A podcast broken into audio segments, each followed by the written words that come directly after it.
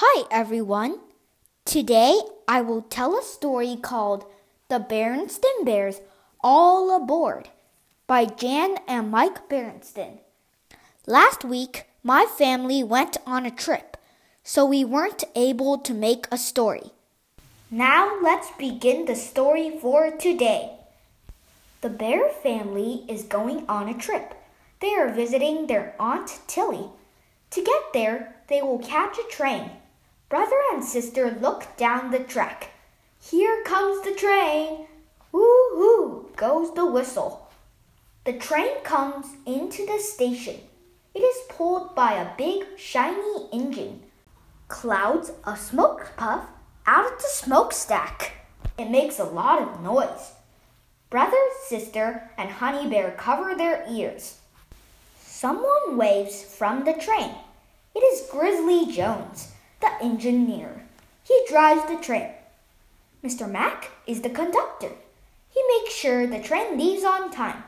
All aboard, he calls. The family finds their seats. The train starts with a jerk. Honey Bear thinks that is funny. Mr. Mack takes their tickets. At first, they go slow, then they go faster. They pass their treehouse. They pass Farmer Ben's farm. Farmer Ben waves from his tractor. They pass Bear Country School. Handy Bear Gus is fixing the roof.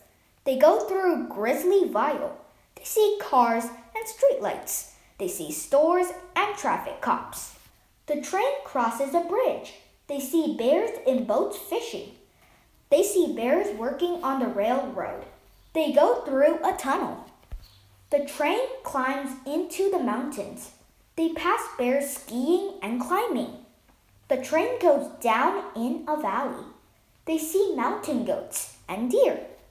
The cubs get tired of looking out the window. Mr. Mack asks if they want to visit the engine. Grizzly Jones is driving. His helper throws coal on the fire to make the train go. Grizzly lets them blow the whistle. Woo hoo goes the whistle. Would you like to drive the train? asks Grizzly Jones. Would they ever? The cubs take turns in the driver's seat. A freight train comes along. At the end, there's a red caboose.